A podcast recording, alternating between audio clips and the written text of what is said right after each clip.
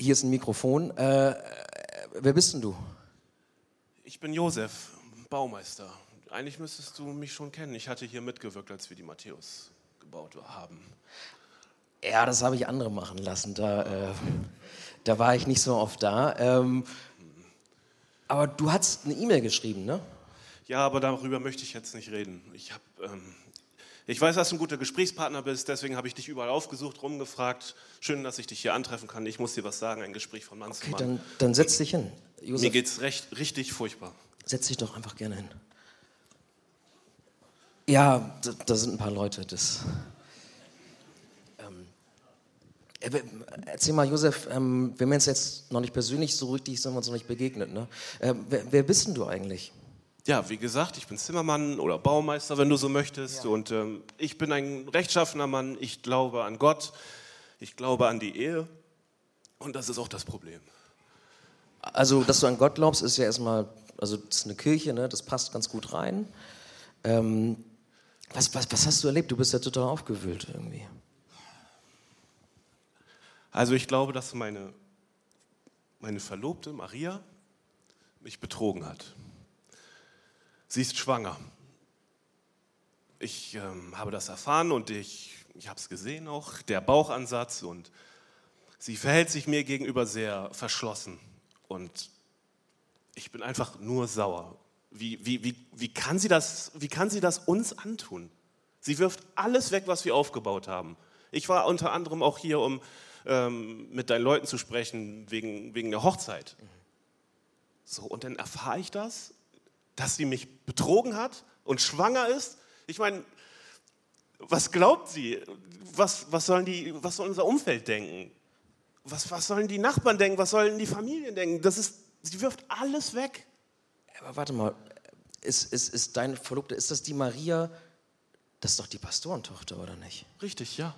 Von ihr würde ich glauben, dass sie sittsam wäre oder weiß, was sich gehört und dass sie mich lieben würde. Ich glaube, ich weiß jetzt wieder, wer du bist. Ähm, du hast echt, also von dir habe ich schon gehört. Du bist echt immer sauber unterwegs gewesen. Ähm, du hast auch einen Ruf zu verlieren. Also man, man kennt dich ja schon. Natürlich habe ich einen Ruf zu verlieren. Sie natürlich auch. Ich weiß nicht, wie ich das hinnehmen kann, wenn, wenn, wenn mich meine Partnerin betrügt. Ja, wir sind nur verlobt, aber juristisch gesehen sind wir so gut wie verheiratet. So, ich habe sie noch nicht in mein Haus geholt, ich habe sie nicht angerührt und nichts. Und sie ist schwanger? Sie ist schwanger? Was geht gerade in dir vor? ich habe, ich mache mir meine Gedanken und ich, ich, ich grübel die ganze Zeit. Ich, ich weiß nicht, was ich tun soll. Es gibt verschiedene Möglichkeiten. Ich, ich werde es auf jeden Fall nicht hinnehmen. Ich werde mich von ihr trennen. Ich werde mich scheiden lassen. Ich werde ihr einen Scheidebrief ausstellen. Das, aber wenn ich darüber nachdenke, dann ist ihr ganzes Leben dann ja, verunehrt. Ihr Ansehen ist beschmutzt und sie ist so ein junges Mädchen noch. Sie hat das ganze Leben vor sich und dann mit dieser, ja, mit diesem Schmutz in ihrem Leben kann sie nicht leben. Man würde sie wie eine Hure ansehen. Das kann ich nicht machen. Aber damit bist du ja eigentlich noch recht milde unterwegs. Ich, ich sehe, dass sich das irgendwie zerreißt, aber du könntest ja auch anzeigen. Ja, anzeigen. Ich glaube nicht, dass ich diesen Weg gehen kann, denn wenn ich sie anzeige, erwartet sie die härteste Strafe. Und diese härteste Strafe ist Steinigung. Das will ich nicht. Ich weiß nicht, was ich machen soll. Ich, ich weiß auch nicht, womit ich das verdient habe. Ich meine, ich habe alles für sie getan und gerade Maria, ich verstehe es nicht. Ja, also ich glaube, das ist schon den besten Männern passiert. Und du weißt ja, so Pastorentöchter da nach außen und dann Dein Ernst? Okay, vielleicht nochmal, vielleicht ganz rein rational. Ähm, du hast gerade überlegt, was du machen könntest. Anzeigen willst du sie nicht, äh, dich von ihr scheiden lassen. Und gleichzeitig merke ich ja auch, dass du, dass du, sie, dass du sie wirklich liebst und dass du, das, dass du nicht Böses für sie willst. So, auch wenn auch es so aussieht, als hätte sie, hätte sie dir echt was angetan. Ähm, Hast du überlegt, was du noch tun könntest?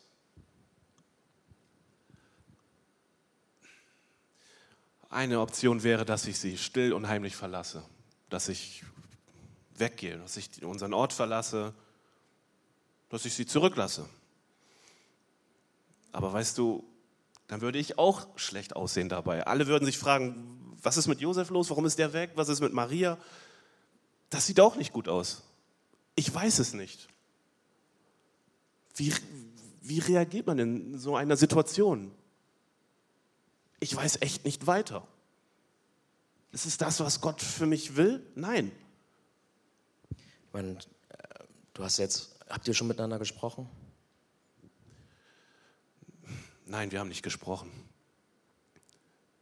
Und ich werde das wohl nutzen. Ich, ich werde gehen. Philipp, danke, dass du mir dein Ohr geliehen hast. Aber entschuldige mich, mein Kopf ist voll und ich bin so erschöpft. Ich möchte einfach nur schlafen gehen. Ja, manchmal hilft mir auch ein bisschen Abstand. Ich danke dir trotzdem, dass, du, dass wir sprechen konnten. Josef.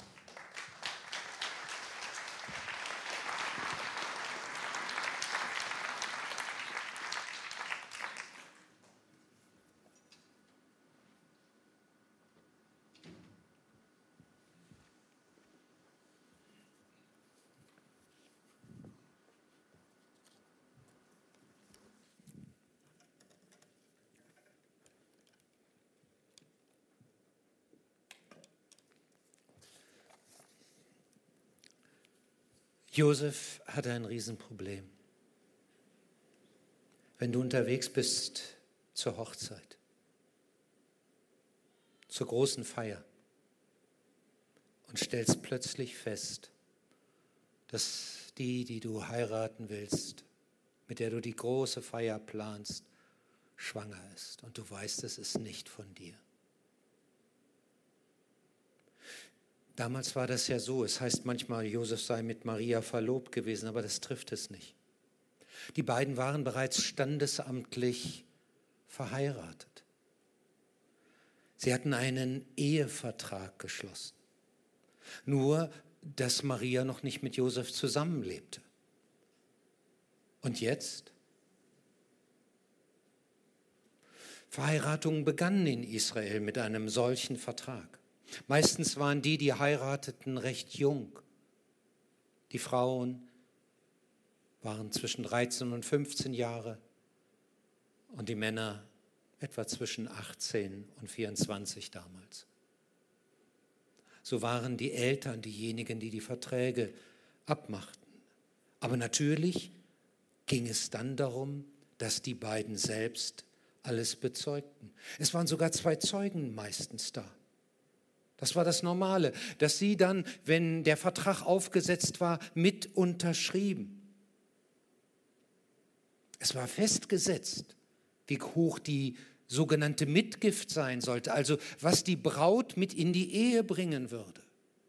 An Gebrauchsgegenständen von zu Hause ausgestattet, an Tieren vielleicht und auch an Finanzen.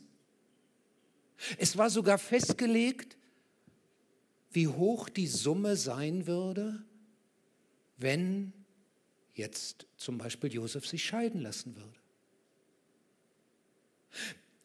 Das war schon eine richtige Ehe. Nur man war noch nicht zusammengezogen. Man hatte sexuell noch keine Gemeinschaft. Aber juristisch gesehen war das eine volle Ehe. Wenn Josef plötzlich gestorben wäre, dann wäre Maria als, hätte Maria als Witwe gegolten. Und sie wurde auch nicht mehr in ihrem alten Namen bezeichnet. Sie war bereits, wenn man sie ansprach, Maria, die Frau von Josef. Nur diese Zeit zwischen dem Schließen des Ehevertrags und dann der großen Feier, die war so etwa meistens ein Jahr. Und dann kam der große Moment, wo der Bräutigam die Braut holen ließ, sie zu ihm zog und sie dann die Ehe voll vollzogen. Maria war aber jetzt drei Wochen und drei Monate unterwegs gewesen. Wir hatten das letzten Sonntag gehört.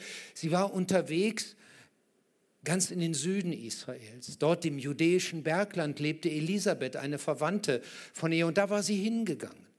Und damit war sie den Blicken erst einmal in Nazareth entzogen und auch von Josef. Aber nun war sie zurück und war schwanger. Josef hatte dieses große Problem, aber wisst ihr was? Es lag nicht an ihm. Genau betrachtet machte Gott ihm ein Problem. Wir sehen Gott häufig als den an, der unsere Probleme zu lösen hat. Und das sagt er auch, dass er uns gern hilft. Aber es kann auch manchmal sein, dass er uns in ein Problem reinlaufen lässt. Und dass das, was er an Weg mit uns gehen will, gar nicht so leicht ist. Und so war es hier Josef gegangen. Natürlich, wenn wir in ein Problem rutschen, fragen wir sofort, woran liegt es? Wer hat Schuld? Was muss verändert werden? Vielleicht auch liegt es an uns selbst. Nicht diese erste Frage, was an uns liegt. Nun, wenn man das im Blick auf Josef sieht, kann man da nichts Verkehrtes finden. Er führte ein vorbildliches Leben. Es hieß im, heißt in Matthäus 1,19, Josef aber ihr Mann, der ein Gerechter war. So bezeichnete man damals die Leute, die ganz nach den Geboten Gottes lebten. Für sie war klar, Gottes Gebot hat höchste Priorität. Sie hassten auch deswegen die Lüge. Und sie taten alles, um in ihrem Umfeld weder offensichtliche noch heimliche Schuld oder Sünde zuzulassen. Gebet, das Hören auf Gottes Wort, das waren für sie Selbstverständlichkeiten. Ebenso das Geben des Zehnten und auch das Geben anderer Opfer. Auch im Blick auf seine Sexualität kann man Josef nichts vorwerfen. Er war ein aufrechter Mann, er war gerade. Wir hören später, dass er aus Ehrfurcht vor dem Sohn Gottes, den Maria nun austragen sollte, kein Geschlechtsverkehr mit Maria hatte, bis dass Jesus geboren wurde. Obwohl er inzwischen ja auch öffentlich Maria geheiratet hatte. Es war ja alles vollzogen, er hätte. Aber er hatte einen solchen Respekt davor, dass er sagt, nein. Wir diskutieren heute auch in christlichen Kreisen, wie weit darf ich vor der Ehe gehen. Dabei macht die Bibel auch im Neuen Testament völlig klar, dass Geschlechtsverkehr vor der Ehe und außerhalb der Ehe Unzucht ist. Etwas, wo Gott sein klares Nein zugibt. Es ist schwer, dann durchzuhalten. Aber Josef war ein aufrechter Mann. Und er sagte, so wie ich Gott vertraue, dass er mein Leben ganz in seinen Händen hat, so vertraue ich auch, dass das, was mir hier jetzt auch schwer fällt, dass das letztlich gut für mich ist. Aber er war, wenn man das nun so alles hört, trotzdem kein hartherziger Gerechter. Wir merken, wie er überlegt, wie kann ich Maria schützen? Wenn ich sie wenn ich anzeige, was, was ich feststelle, dann, dann steht Maria am Pranger. Dann, dann macht die Öffentlichkeit mit ihr so. Dann gilt sie als Hure. Vielleicht kriegt sie nicht mal mehr einen Mann. Und wer wird sie versorgen, wenn sie einmal alt ist? Wie soll sie mit dem Kind durchkommen? Aber dann war vielleicht auch da der andere Gedanke, wenn ich ihr einen Scheidebrief gebe, dann, dann könnte sie vielleicht den heiraten, von dem das Kind ist. Und so gingen seine Gedanken hin und her. Aber eins muss man sagen, eigentlich war von seiner Seite das Leben gut geordnet. Vor Gott und auch im Blick auf Maria. Lasst mich das mal symbolisch am Beispiel eines Puzzles zeigen.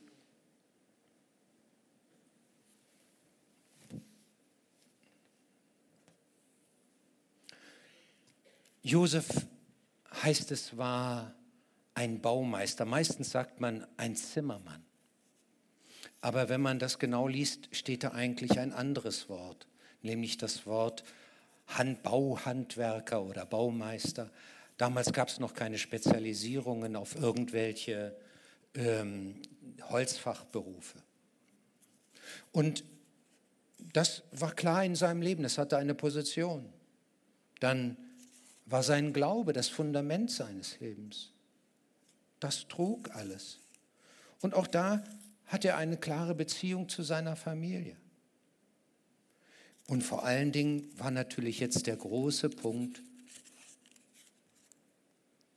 die Hochzeit, die Beziehung zu Maria. Er hatte das gut geordnet. Sein Lebensentwurf war klar und deutlich. Auch die anderen Bereiche. Aber vor allen Dingen hatte sein Leben einen festen Rahmen.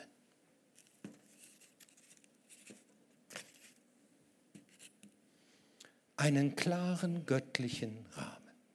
Und er wusste, Gott trägt mich durch. Gott ist derjenige, der mich in den Händen hält, der das ganze Gebilde zusammenfügt und zusammenhält. Seht ihr, manchmal bitten wir, oh Philipp, Nimmst du mal so lange den göttlichen Rahmen in deine Hand? Manchmal bitten wir, Herr, hilf mir von diesem Problem. Und wir glauben, wenn das Problem gelöst ist, dann ist unser Leben auch klar geordnet. Dann geht es wieder alles glatt. Und Gott sagt ja, ich würde dir gerne helfen. Aber Lothar, weißt du was? Das Problem kommt nicht von außen. Es sind bei dir einige Dinge, die neu geordnet werden müssen. Und selbst wenn außen du meinst, dass alles neu und glatt wird, nein, hier bei dir müssen Dinge wieder neu zueinander gefügt werden. Dein Glaubensleben ist so etwas zur Seite gerutscht.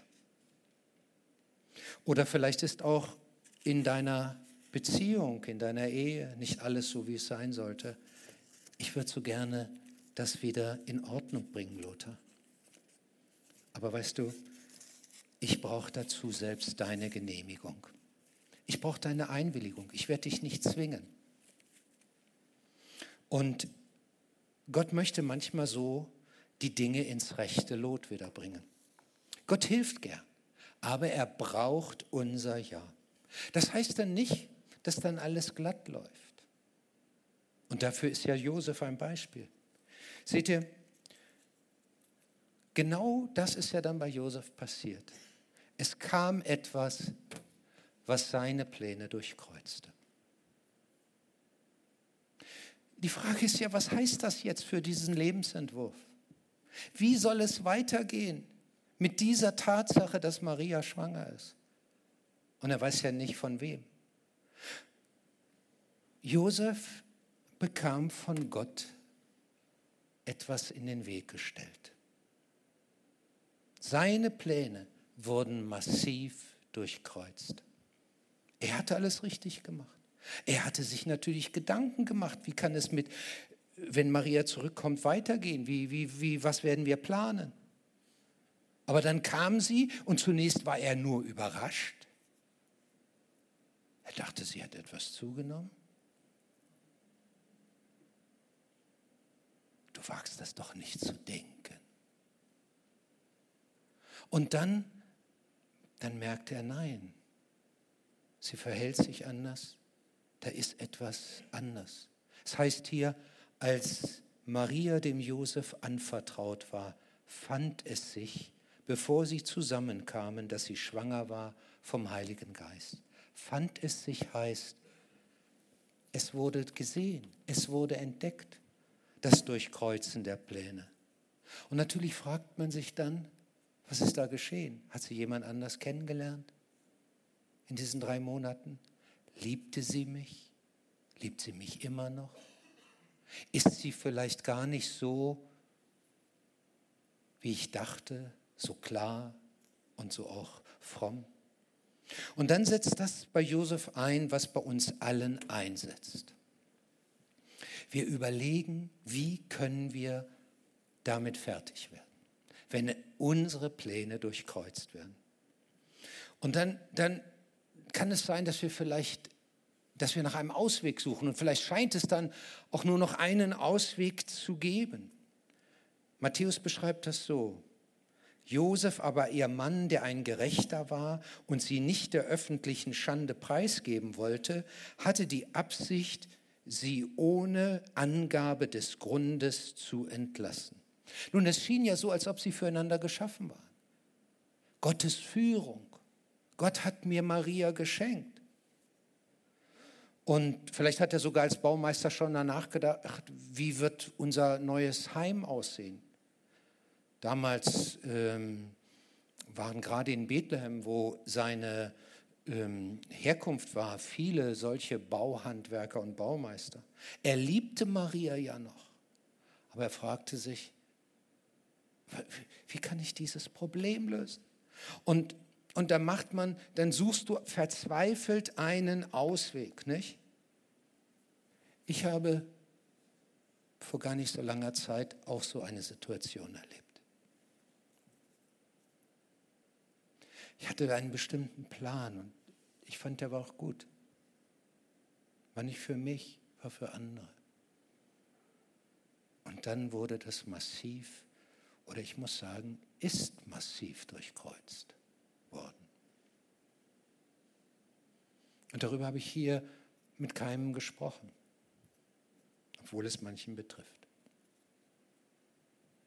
Manchmal ist es so, wenn Dinge so richtig durchkreuzt werden, dann hast du nicht mal Interesse, mit anderen ganz groß darüber zu reden. Du weißt schon so nicht, wie du damit fertig werden sollst. Und jetzt kommen noch andere und sagen dir dieses und jenes und versuchen herauszufinden, woran es vielleicht lag. Aber du sagst, weißt du was, ich bin froh, wenn ich nicht pausenlos darüber nachdenken muss. Ich weiß auch nicht, wie ich es lösen soll. Und das ist manchmal das Schwerste, auszuhalten, dass man keine Lösung sieht. Und so dachte Josef, vielleicht muss es einen anderen Weg gehen. Dann gehst du hin und her und fragst dich, kann es so oder kann es so laufen? Muss ich hier äh, irgendwelche Dinge anders mit ordnen? Und dann überlegte Josef, sein Glaube war natürlich auch gefährdet, dieses Fundament. Und wie, wie kann das weitergehen? Und dann kamen ihm Gedanken und vielleicht Vielleicht könnte man die Dinge einfach mal anders ordnen, aber, aber wie genau? Wie genau? Wie soll, das, wie soll das wirklich gehen? Vielleicht muss man es so einmal anfassen oder so. Und auf einmal zeigte sich eine Lösung.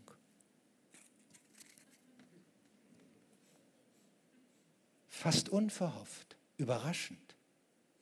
Aber er fand, je länger er darüber nachdachte, das ist ein guter Weg. Das wäre ein Weg, zu dem Gott das Ja hat und wo man auch sagen kann, Maria geht dabei nicht völlig zugrunde. Es war ein guter geistlicher Weg. Aber dann heißt es, während er mit diesen Gedanken beschäftigt war. Das klingt viel zu harmlos. Die Gedanken fahren Achterbahn. Sie sind im Gedankenkarussell. Du sagst, es hat jetzt keinen Sinn, da weiter drüber nachzudenken. Es kommt jetzt, ich finde jetzt doch keine Lösung. Oder ist das wirklich die richtige Lösung? Und so war es. Aber nun, wo dann Josef dachte, ja, das ist es, passierte noch etwas.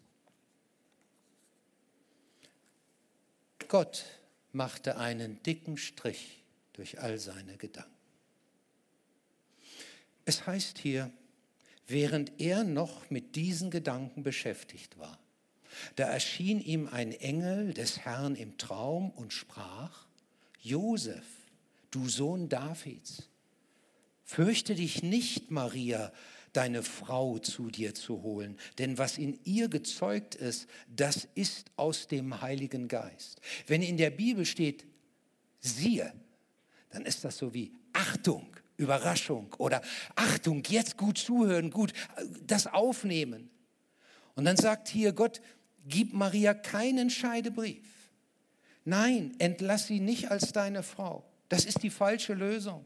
Und dann heißt es, nein, der Messias, das ist der Davidssohn, der in ihr ist, der darf nicht als uneheliches Kind geboren werden. Denn wie war das denn? Maria war bereits ja mit Josef verheiratet und damit war sie bereits eine, die aus dem Haus Davids stammte. Sie wurde dadurch, durch diesen Ehevertrag, ein Mitglied sozusagen dieses königlichen Adelsgeschlechtes. Alte Adel würden wir heute sagen. Königlicher Adel. Aber genau der war ja auch prophezeit worden. In, dem, in den Propheten des Alten Testamentes heißt es immer wieder, es wird der Sohn Davids kommen. Deswegen darf Jesus nicht als uneheliches Kind zur Welt kommen, sondern er muss einer sein, der aus dem Hause Davids kommt. Wenn wir in, den, in das Matthäusevangelium hineinschauen, dann beginnt es mit dem ersten Vers so. Das ist das Buch von der Geschichte des Messias Jesus, des Sohnes Davids. Und dann wird 17 Verse nichts anderes gezeigt, als dass Jesus aus diesem Haus, aus dem Königshaus Davids kam. Und dann, naja, wir wissen, was dann passiert. Aber stellen wir uns einmal Josef vor nach diesem Traum. Nicht da, da haut es dir doch wieder alles zusammen, auseinander. Nicht? Also, Du, du weißt gar nicht mehr, äh, das scheint nur noch ein kleines Problem zu sein. Und du denkst, wie, wie, wie, wie kann das hier irgendwie noch zueinander kommen? Wie soll das gehen? Sein Beruf.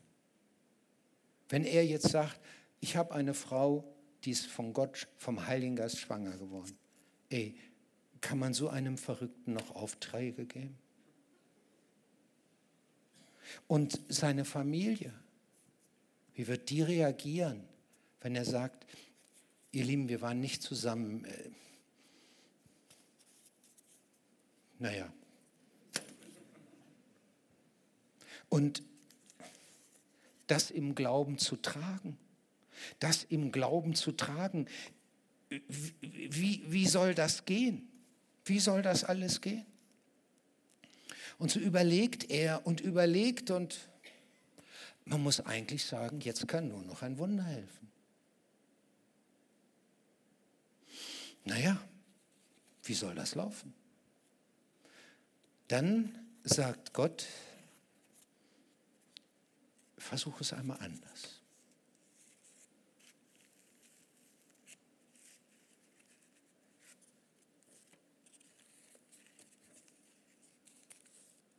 No, das ist noch nicht richtig.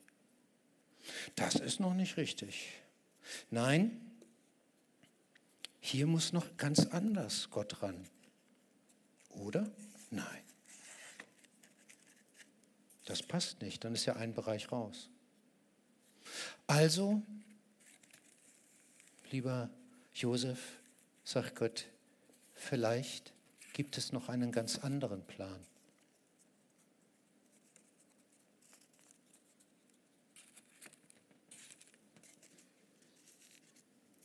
Ich ordne dein Leben wieder neu. Und dann erklärte ihm sogar, was passiert. Es heißt hier, sie wird einen Sohn gebären und du sollst ihm den Namen Jesus geben, denn er wird sein Volk von ihren Sünden retten. Und auf einmal bekommt dieses durchkreuzt ein ganz anderes Klang. Er wird sein Volk von seinen Sünden retten. Das geschieht ja später am Kreuz. Und dann bekommt durchkreuzt eine andere Bedeutung. Und du siehst auf einmal, hier hat Gott sein Kreuz raufgelegt auf dieses Leben. Und so unglaublich es mag, und Philipp, gib mir doch mal den Rahmen so unglaublich es sein, zu sein scheint. der Rahmen Gottes passt. Gott hält das Leben von Josef in seiner Hand. Ja, noch viel mehr. Es heißt dann, das alles aber ist geschehen, damit erfüllt würde, was vom Herrn durch den Propheten gesagt würde, wenn er sagt, siehe, die Jungfrau wird schwanger und wird einen Sohn gebären, und nun kommt es. Und sie werden ihm den Namen Immanuel geben, was heißt, Gott ist mit uns.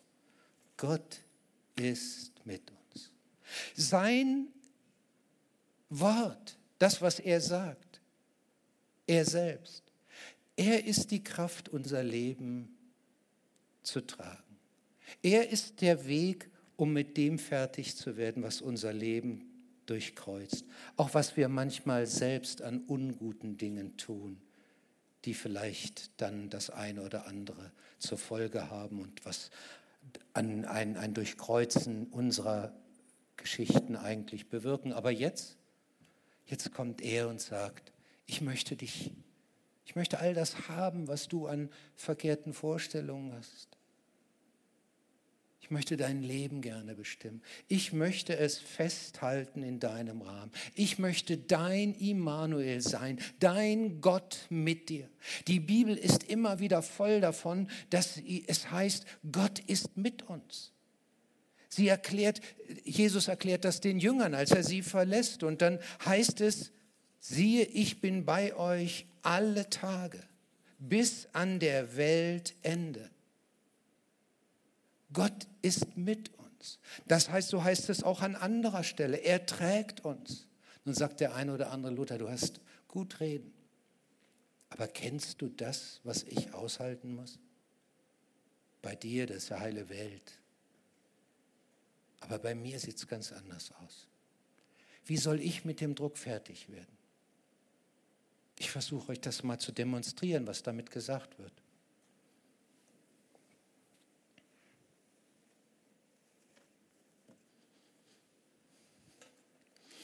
Da ist jemand, hm, der kriegt das Feuerzeug nicht an.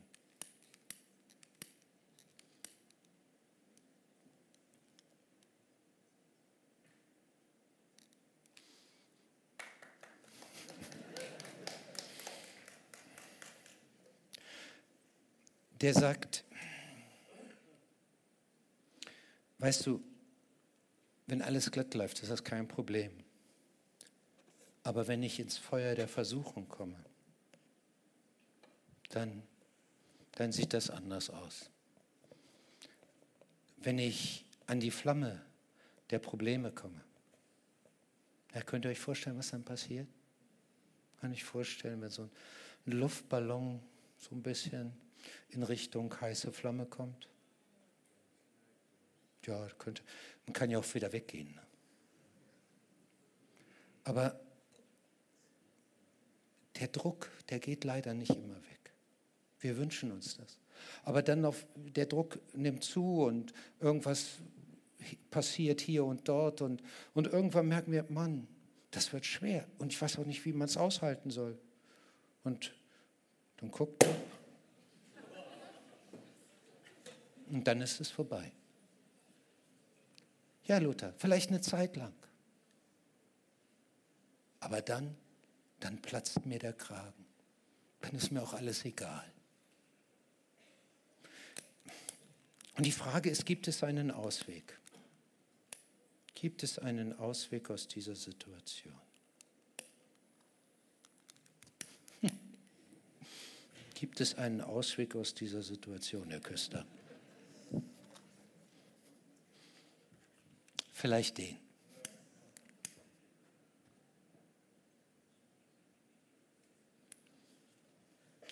Ja, das lässt sich vielleicht so noch lösen. Aber wenn der Druck so zunimmt, lässt sich das auch lösen. Man könnte es ja wieder versuchen.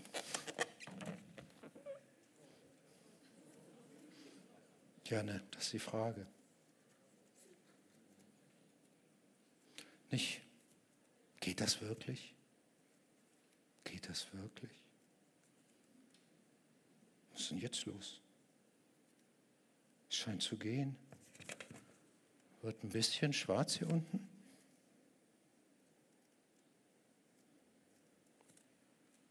Dieser Ballon platzt nicht. Da ist Wasser drin, du hast völlig recht. Weißt du, wenn in unserem Leben, in unserem Innersten, der ist, der das Wasser lebendig, das lebendige Wasser selbst darstellt, dann ist es nicht unsere Kraft, mit der wir die Probleme lösen müssen, sondern seine Kraft. Es ist nicht dein starker Glaube, der das alles hält, sondern es ist er, der das alles auf sich nimmt und der dir die Kraft gibt. Gott mit uns.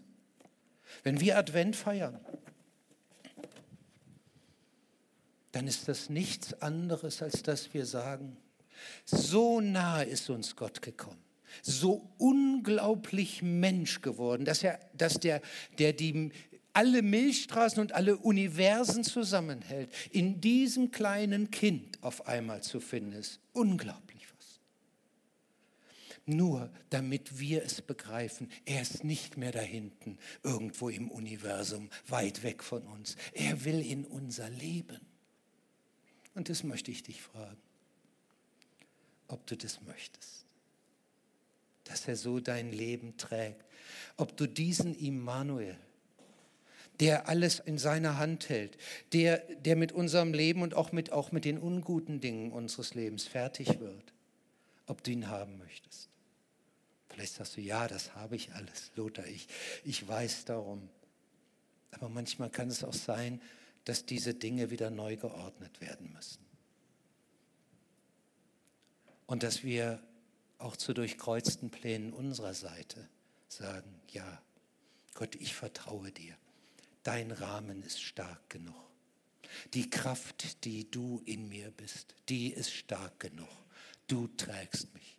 Dann lade ich dich ein. Nachher werden hier Leute sein, die würden gerne mit dir beten und würden dir helfen, dass du eine, aus einer solchen Gewissheit leben kannst. Ich bete zunächst einmal. Herr Jesus Christus, wir danken dir wir danken dir, dass du kein ferner Gott mehr bist. Du bist der Immanuel, der Retter, der Helfer, der Gott mit uns. Und ich bitte dich, dass das in unser Herz fällt, dass wir dir vertrauen, dass dein Lebensentwurf ein guter Lebensentwurf für uns ist, dass deine Gebote uns helfen und dass sie nicht unser Leben auseinandertreiben dürfen. Nein, Herr, du bist der, der uns von Herzen liebt, der ganz für uns da ist. Und so bitte ich dich, dass du jetzt demjenigen, der daran irgendwie noch zweifelt, der es noch nicht richtig fassen kann, dem jetzt ins Herz sprichst und es zu einer Gewissheit in ihm werden lässt, dass er sich auf den Weg macht und sein Leben in deine Hände im Gebet legt und ganz allein dir vertraut, Herr. Und das wollen wir auch tun. Und jeder, der davon überzeugt ist, dass das auch sein Lebensweg ist, der sagt laut Amen.